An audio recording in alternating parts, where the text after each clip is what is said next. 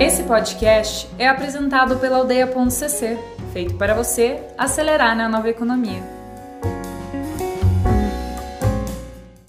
Boa tarde, estou é, falando aqui no Aldeia Summit ao vivo e o papo de hoje, de agora, é sobre a crise, né? Estou tendo vários conteúdos sobre a crise em geral, sobre o que fazer agora, sobre futuro, sobre é, novas formas de trabalho, e eu vou falar sobre um setor que é o meu setor de atuação já há bastante tempo, faz 10 anos que eu trabalho com entretenimento e com música.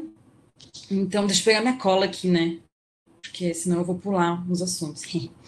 Então, boa tarde todo mundo. É, o meu nome é Bruna Calegari, eu trabalho com entretenimento há 10 anos, como eu acabei de falar, e é, eu criei uma agência chamada Hot Content, é, e eu já trabalhei com eventos como é, o Tomorrowland Brasil, a Tribaltech em Curitiba, uma conferência chamada Brasil Music Conference também, da qual fui editora do anuário, que tratava sobre assuntos da, da temática musical e de música eletrônica, principalmente. E também sou curadora dessa conferência.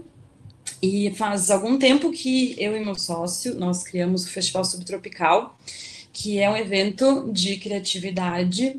E ele traz festas, uma festa né, de encerramento e uma semana inteira de conteúdos é, voltados à criatividade, é, abrangendo várias áreas criativas como moda, design, é, entretenimento, inclusive, que é uma área super grande assim é, no Brasil. É, eu, eu me aprofundei nessa área, eu lembro muito bem, né? desse, desse momento na minha vida, assim. Quando eu entrevistei o.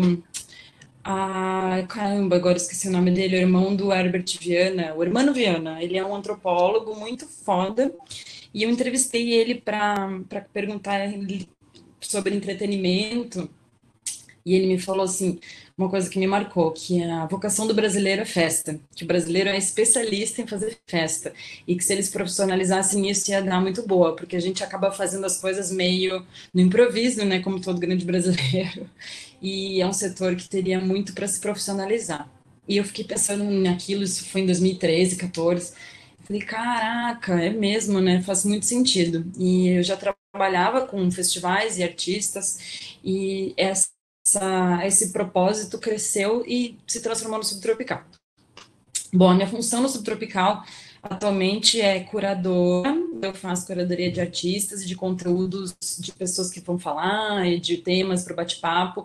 A nossa intenção maior é fazer um evento gratuito de qualidade, onde a gente consiga é, contrapor assuntos interessantes é, e contrapor mercado, que é a economia criativa, e, e cultura é, eu queria muito deixar meio assim é, clara a minha visão sobre o que, que é cultura e o que, que é economia criativa antes da gente começar, porque eu acho que isso embasa todo esse papo né, de mercado.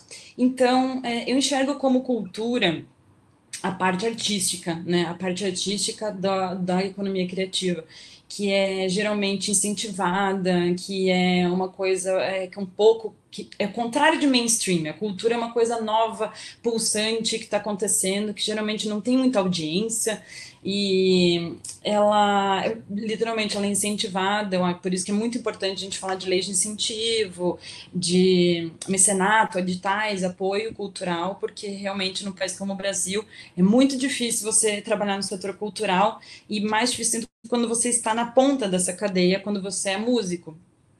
E já a parte da, do entretenimento é, é uma economia, é a economia criativa, né? É a parte que é um mercado, que ele engloba várias partes num todo, além do artista e do produtor cultural, ele tem é, gravadoras, agências, os produtores de shows, produtores de palco, empresas, cenografia técnica, aí entra a parte de turismo também com logística, hotéis, van, todo tipo de pessoas que trabalham com serviços, é, e também as empresas de streaming e as equipes de cada artista ou de cada agência, no caso, né, design, social media, booker, agente, também os curadores, o ECAD e tudo isso.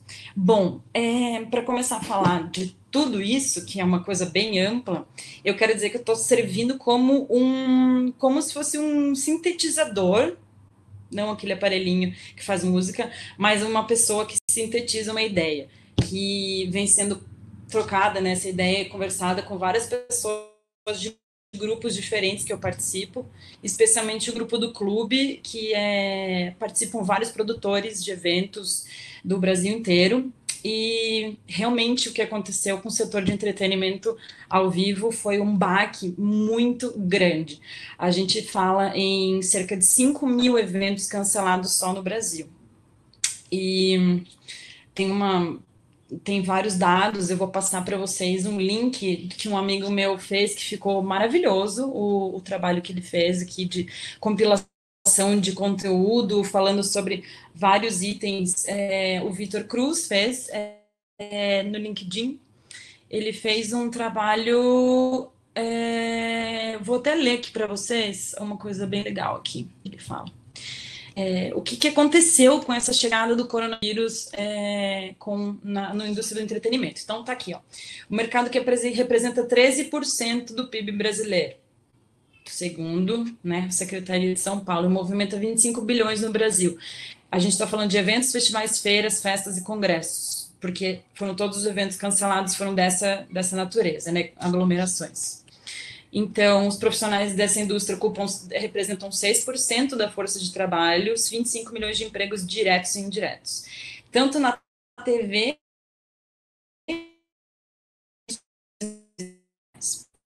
é, o que aconteceu é, é muito vamos falar de um marco, né? Porque em, nunca, em 34 anos, o maior festival de, de entretenimento é inovação do mundo que é o salto by salto, assim, alto, assim, a primeira vez ele foi cancelado. Quando ele foi cancelado, eu lembro muito bem que entre esse grupo que a gente participa foi tipo um baita susto, assim, cara, o salto by salto foi cancelado. Aí a gente estava naquela meio tipo, meu, isso é uma epidemia real ou é uma epidemia de informação? Porque está todo mundo muito conectado o tempo todo, então é por isso que a gente está com medo ou ele, ela apresenta riscos de fato? Porque, querendo ou não, o que estava vindo da China era um pouco nebuloso pelo fato deles serem um pouco fechados, proibir alguns médicos de falarem, criarem esse medo, a gente não sabia de fato. Então, as notícias que começaram a vir é, de fora com esses cancelamentos, inclusive lançado um site muito, né, é, não sei se é engraçado, é, trágico, né, que é o Is It Cancelled Yet? Que ele mostrava quais eventos já tinham sido cancelados. Coachella foi cancelado no Brasil, Lollapalooza, enfim. Mas o marco para mim foi quando realmente Salto by Southwest foi cancelado, que eles estimam um prejuízo de 350 milhões de receitas e de receitas receita e para a própria e para a cidade de Austin uma receita de 100 milhões, porque um evento não é só um evento. Um evento ele, ele é uma forma de pagamento de tributos para uma cidade, ele traz turismo, ele traz não só cultura, né, mas ele também traz todo esse, esse, esse círculo de, de pessoas que vão participar, né, viajam para isso. Então, é, ele acarretou, foi um efeito em cascata bizarro. Então, o que, que aconteceu que foi a primeira coisa que aconteceu, né, quando foi essa. Primeiro, vamos também deixar claro assim: a gente está analisando artistas e duas partes, né, que é o artista, uma parte, e outra parte é o.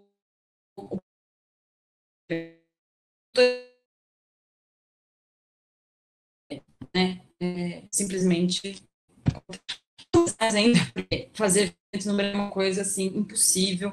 As tributações são muito grandes. É, meia entrada é uma coisa que é, não, não, tem, não faz sentido nenhum. O próprio CAD, que é o, o pagamento de tributos que você tem que fazer para quando você contrata músicos e você tem música ao vivo, é uma caixa preta, ninguém sabe para onde vai esse dinheiro, de onde que vem. Os artistas independentes recebem muito pouco. E, por outro lado, o artista independente. Né? Então, falando dos produtores. É, foi o primeiro setor a ter a responsabilidade social de parar tudo. Os cancelamentos foram reais e gerais, assim. De todos os festivais que vocês imaginarem, todos foram ou serão cancelados. Eu sei que aqui em Curitiba tem alguns que ainda não oficializaram o cancelamento, mas pode ter certeza que eles serão cancelados. E porque não se pode pensar numa aglomeração de pessoas nesse momento. É uma responsabilidade tremenda. E é, né, daqueles dados que eu falei. Aí, qual foi uma consequência direta para os produtores de eventos? Que foram os milhares de pedidos de devoluções e estornos que as pessoas, primeiro, elas começaram a ficar muito putas, né? Tipo, como assim foi cancelado? Como assim foi mudado para setembro, para outubro, esse evento, né? Tipo, eu quero meu dinheiro de volta. É, porque a primeira opção, né, da pessoa, tipo, ficar bem puta sempre. E nessa, várias pessoas, tipo, né, criaram uma campanha, os produtores de eventos, né, criaram uma campanha que é não é, adie, né, adie se você tiver a opção do evento de adiar para a próxima edição, adiar para o segundo semestre, acate essa opção, porque é, não pedir, não peça seu dinheiro de volta. Por quê?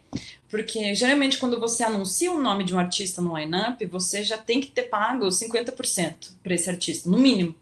50% do cachê tem que estar pago. Então, imagine um evento de médio, pequeno, grande porte, não importa. A quantidade de dinheiro que você tem que ter para pagar, pelo menos os artistas, para você anunciá-los, é bem grande. E quando todo mundo pega pede seu dinheiro de volta, é, fica bem complicado. Eu sei que todo mundo está nesse barco é, ferrado igual, tipo, ninguém sabe de onde vai tirar dinheiro, mas o artista não tem como devolver um dinheiro para o produtor que já foi pago e o produtor muitas vezes não tem de onde tirar também para conseguir devolver todo o dinheiro que já foi gasto. E esse está sendo uma, dentro desse mercado, está sendo uma das, das saídas para que ele não quebre tanto, assim, que é você aceitar o adiamento do evento ao invés de pedir seu dinheiro de volta. É, falando dos artistas, que eu acho que é a parte mais dessa equação, né? Imagine que é, um artista como o YouTube, por exemplo, é, só 4% da revenue, né, do, do que entra de, de, de grana é, para o artista, ele vem da venda de merchandising ou de outras coisas. E 96% vem de turnês. A Lady Gaga tem uma marca de batons, de unhas, enfim. E ainda assim, 11% da renda total da Lady Gaga vem disso. 89%, não sei se fiz a conta certa, sou meio de exata, sabe? É, vem da, das turnês. Então, basicamente, para os artistas, acabou, acabou. Não tem de onde eles receberem dinheiro pelos próximos meses. Então, se o produtor de eventos já entrou em colapso, se a Disney está entrando em colapso porque ele teve que fechar os portões, não digo um colapso, né? Mas é uma situação realmente. É, imagine a, a ponta da cadeia, né? No caso de hoje, o trabalhador que diz que vai ficar quatro meses sem receber recebe essa notícia assim que a força maior do país disse para ele assim você vai ficar quatro meses sem receber salário e eu estou dando ok para isso acontecer. Com o artista aconteceu isso sem nenhuma garantia que ia ser revogada essa decisão. Com o artista aconteceu mesmo. Então assim acabou não tem não tem gig não tem data. Como que esse artista vai se virar? É, e tem sido bem complexo. Eu estou em alguns grupos inclusive surgiram vários grupos. É, a gente tem que falar assim do que, é um artista mainstream e do artista independente, né? Antes da gente pensar realmente no que, que, no que, que significa para esse artista, o que, que eles podem fazer. Se você pensar, obviamente, o Lan Santana, o Alok, a Marília Mendonça, Pablo Vittar não vão quebrar. Eles têm uma responsabilidade grande, assim, de informar as pessoas sobre o que está acontecendo. E enfim, de conscientizar, porque eles têm canais gigantes de comunicação. Então, assim, a gente tem que cobrar que eles informem, não apenas dos cancelamentos dos shows deles, mas também para que os fãs, as pessoas que acreditam no trabalho deles, estejam seguros dentro de casa. Então, isso é uma postura que é interessante de nós, público, cobrar dos artistas. Já os artistas independentes, aí você enquadra tanto DJs, que não são a Loki, até o Baiana System, que é uma banda enorme, é, o Tuyo, que de Curitiba, MC Tá, sei lá, imagine qualquer artista independente que você conhece. É, existe algo muito, muito real hoje, que é a codependência, né? Não é independência mais. O artista independente, ele é codependente do, do seu, da sua força virtual. Então, o que está acontecendo agora é que eles estão todos os artistas se virando para essa força virtual que é você conseguir mais seguidores e views, e também uma maneira de você é, é, é, arejar sua cabeça, né? Quando você tem uma, um, um, potencial criativo, você fica sem fazer ele, sem, sem colocar a tua rotina para fora, né? Muita gente está fazendo o quê? Os lives. A gente está vendo uma explosão de lives é, muito grande e às vezes eu fico até tonta que eu entro no meu Insta. Esse é meu primeiro live. Eu entro no meu Insta e tá bombando de lives, realmente. E é, porque é a única maneira de você fazer um, aquela troca, por exemplo, o artista, ele precisa ter números nas redes sociais para ser contratado. Ele precisa ter engajamento das pessoas antes e depois do show. Então, o, o show é uma consequência do que ele tem online. Hoje, mais do que nunca, o show é uma consequência do online que o artista tem para mostrar, de quantos seguidores, de como é engajada a base dele, enfim. Então, é, essa codependência do online, ela tem se mostrado na forma de lives e como é uma forma de você também, é, como público, é, incentivar e apoiar os artistas que você gosta nessa parte, nessa fase que é tão difícil para eles. Tem, tem como você seguir vários festivais. Agora, falando para o público e para os artistas, enfim, né? Porque é interessante para ambos. O, é, os festivais online, né, que estão rolando, acho que vocês já viram algum deles e foi um boom, de fato, nas últimas semanas também.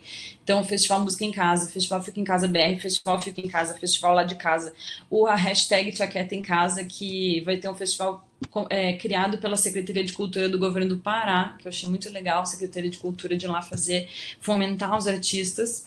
É, vai ser tudo postado no, no, nas redes da Secult de lá. E aqui em Curitiba eu vi que a Uitupava 1299 está fazendo também. São formas de você é, acompanhar o que os, os artistas né, locais, brasileiros, enfim, estão fazendo. Só um parênteses, a música brasileira é a cena musical brasileira é a maior no mundo que se autoconsome, digamos. É, se você morasse na França, você não consumiria tanta música francesa quanto o brasileiro consome música brasileira. Então, o nosso consumo de música nacional é maior do que no mundo inteiro. Isso porque a nossa música nacional é incrivelmente foda. Nós temos artistas muito talentosos, nós temos ritmos incríveis que vão do carimbó ao forró, ao sertanejo. A, a, a criatividade dessa nova MPB é incrível, maravilhosa também. Então, eu acho que agora é o momento para que a gente comece a enxergar isso, né? A gente teve que parar com tanta coisa para ficar em casa que é um bom momento para a gente dar atenção, né, para esses artistas que tanto fazem dentro do nosso mercado nacional. Claro, né, os gringos também, mas eu acho que é muito interessante a gente valorizar o que é de casa. É, além de você ouvir os artistas e tudo mais, você é interessante, muitos, muitos projetos estão fazendo a catarses ou Kickstarter, vaquinha, para se manter durante esse período. Se isso, é uma, se isso é uma solução possível, ainda não sei, mas está começando a, a surgir. É, eu fiquei sabendo de hoje, hoje de dois, um que está sendo capitaneado pela Raíssa Fayette, acabou de criar o grupo, tomara que esteja me ouvindo aí, Tomara que dê certo. É, também a Vibe, o Clube Vibe está fazendo para ajudar os núcleos de Curitiba. Núcleos são pequenas festas né, de Curitiba. E, enfim, é, você pode comprar na lojinha do seu artista favorito. E também você pode ouvir música dele, né? No YouTube, no Spotify, para ter essa renda. Mas é muito interessante agora, falando para os artistas, percebemos que é, no universo da música, em, nos anos 90, né? Quando tinha CD, aquela coisa, era tudo concentrado nas mãos das grandes gravadoras. Sony Music, a Warner, a Universal, elas tinham todo o mercado. Não existia esse artista independente, existia um artista B e o um artista A, né? Mas o independente não existia. E com essa democracia, né, acesso, democratização, é, de você conseguir vender sua música através de canais diferentes, como Bandcamp, e produzir música em casa, e tantas coisas de você virar uma celebridade na, na internet com a sua música. Veja o que aconteceu com aquele cara do Old Town Road. Lançou uma parada no TikTok e bombou tanto que é, é assim, bizarro. Se vocês não conhecem esse case, quem se interessa por esse universo é bem, bem legal ir atrás do Lil, Lil Nas X, né?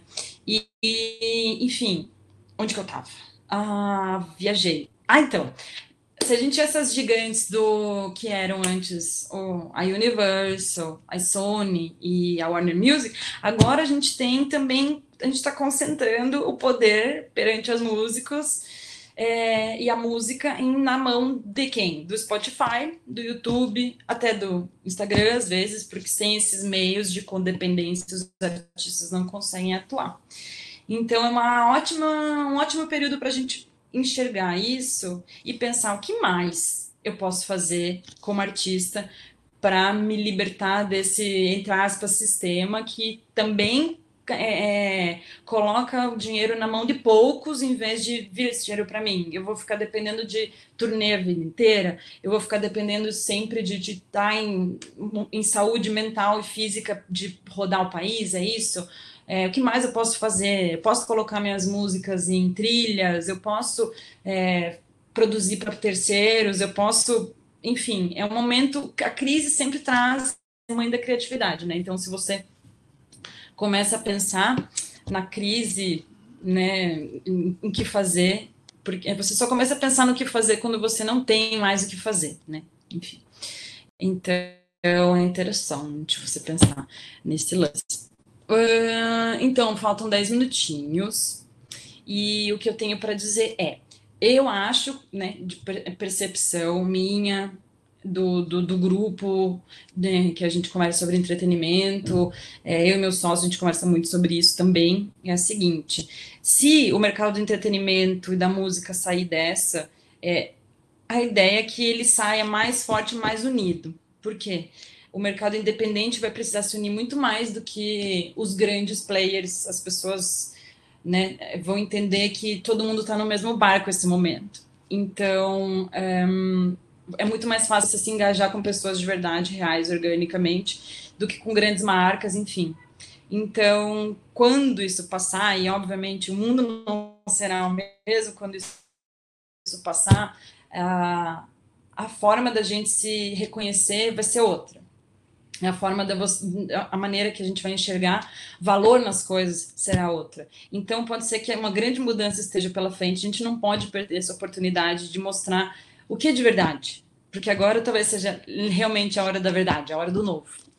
Então, sim, mostre a sua cara se você é artista, posicione-se politicamente, porque essa é uma hora de se posicionar, sim. Não é uma hora de ficar fazendo cara de planta, fazendo de conta que nada está acontecendo. Use o seu canal de comunicação para informar, sim. É, mostre a, a, a, sua, o, que, o que você é único em fazer. É todo mundo que é realizador, as pessoas querem realizar, então não consuma música mainstream, consuma música de realizadores, consuma eventos de realizadores por que não, né? É, depois dessa fala muito poliana, gostaria de deixar um apoio assim para a galera que não sabe muito o que fazer, né? Nesse momento, principalmente os músicos e pessoas do entretenimento, produtores, enfim. É, eu vi que está começando é, um movimento chamado Movimento Música Viva, arroba Movimento Música Viva no Instagram, que parece bem interessante. É, e para você que é público, eu acho interessante sempre pensar que você faz parte dessa equação do entretenimento e da música. Você talvez seja o momento de pensar no que você consome, o que você consome de entretenimento, se o valor que você gasta em entretenimento é um valor investido de fato na cultura, ou se você acha tudo bem você é namorada, ou você é namorado, amiga, é, irem no cinema e pagarem 80 reais mais 20 de pipoca, e tipo, ok, vamos fazer isso uma vez por mês, mas quando sai um baita festival com 30 bandas, você chora porque tem que pagar 150 reais. É, então, é, eu acho que essa, essa cultura do grátis precisa não, não acabar, porque eu acho que a democracia ela é ela tem que existir na internet principalmente, mas é, talvez um pouco mais de atenção para o que merece o seu dinheiro, né, seja, seja interessante. E, bom, eu acredito que realmente é, as coisas vieram, essa, essa, todo esse mal, essa, esse susto, esse surto, ele chegou para que a gente entenda que cada um de nós está aqui para fazer a nossa parte e que sim, cada um de nós é importante.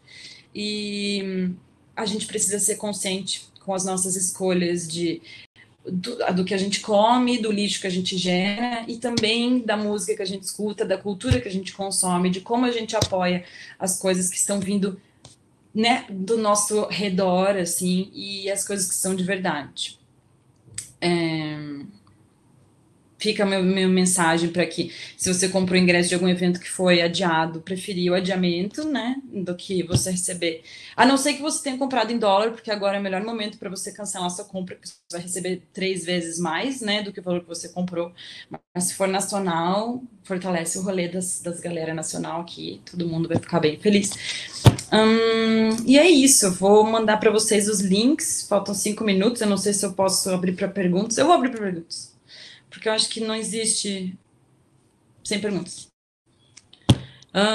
Alguém quer fazer uma pergunta? Alguém está desesperado? Eu posso ajudar?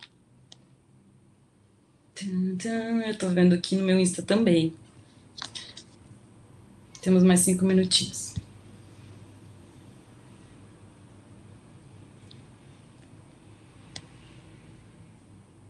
Bom, é, se não temos perguntas, eu vou apenas agradecer o tempo de vocês e dizer que, bom, tem playlist nova no, no Instagram do Subtropical, a gente, no Spotify do Subtropical, com músicas novinhas e algumas músicas muito interessantes que a gente ouve faz bastante tempo, eu e o João.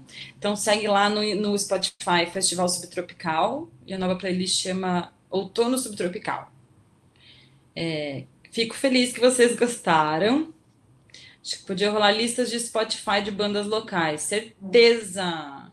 Opa, teve perguntas. Negócios periféricos aos festivais, com produção de eventos, cobertura de visual. Pois é, é muito foda esse rolê. Não, calma, calma, que tá saindo. Tá. É, esse rolê faz parte de toda essa cadeia, né, de, de eventos de música. Cara, é, é, bem triste, porque eu também parei, eu pausei a todo o planejamento do Subtropical, a gente tinha uma novidade bizarra, muito legal para fazer do evento, que ia ter um evento agora em maio. E a gente estava começando a lançar e pausou tudo. A gente tinha passagens compradas, toda uma programação pronta. E a gente teve que simplesmente parar as máquinas e esperar. E a gente também não sabe o que vai fazer sem a renda do festival. E todos os nossos fornecedores também estão on hold. Então, nesse momento, eu indicaria fazer mais uma.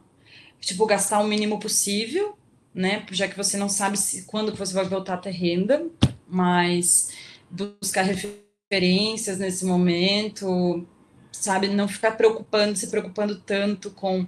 É, ser muito frugal, né? Tipo, tentar fazer o máximo de coisas em casa e, né? Tem que fazer. Mas sério, gastar o mínimo possível e utilizar esse tempo para tentar sabe? É, pensar, buscar referência, é, sabe? Praticar o ócio criativo, coisas assim, porque não, não tem resposta, né, que eu possa dar. É, como que você vai poder vender um trabalho sem fazer captação de vídeo? Talvez buscar fazer alguma coisa para o teu portfólio futuro, organizar as coisas para que quando isso acabar ou arrefecer, você tá melhor, assim. Como uma forma de... Então, tá, essa é a minha resposta. É, com a forma de consumo de música mudou nos últimos tempos, o cenário parece para a gente que o entretenimento está, de certa forma, seguro durante essas crises, porque as pessoas não deixam de conseguir consumir música, filmes, etc. Então, isso, foi, isso é uma coisa que vocês vão ver. Será que eu consigo comentar aqui? Eu vou comentar aqui com esse link do Vitor, meu amigo Vitor Cruz, tá? Aqui tem vários. É, ele linkou só metade. Mas aqui tem vários, vários dados sobre como o consumo no Spotify, ele na verdade tem reduzido, porque as pessoas estão meio que surtando, enfim, não se sabe se é verdade, mas foi os dados que eles deram. E hum, é isso que eu estava te falando, que o, o, fica na mão da Netflix e do Spotify, e eles também são grandes. Então, assim, os pequenos é os que sofrem. Não adianta você dar revenue, que é. Como que eu traduzo revenue? Renda, né? Para o Spotify e para o Netflix, sendo que o Spotify, o Spotify repassa centavos para o artista, sabe? O artista vive de gigs, ele vive de turnê, ele vive de venda de ingresso. Então, hum, não tem, essa conta não vai adiantar, sabe? É, talvez tem, tem um cara que nesse link que eu passei, o Vitor fala. Tem um cara que entrou com um, um, um processo no Congresso dos Estados Unidos pedindo para que o, o Spotify marque com tipo 50 milhões, mas a gente sabe que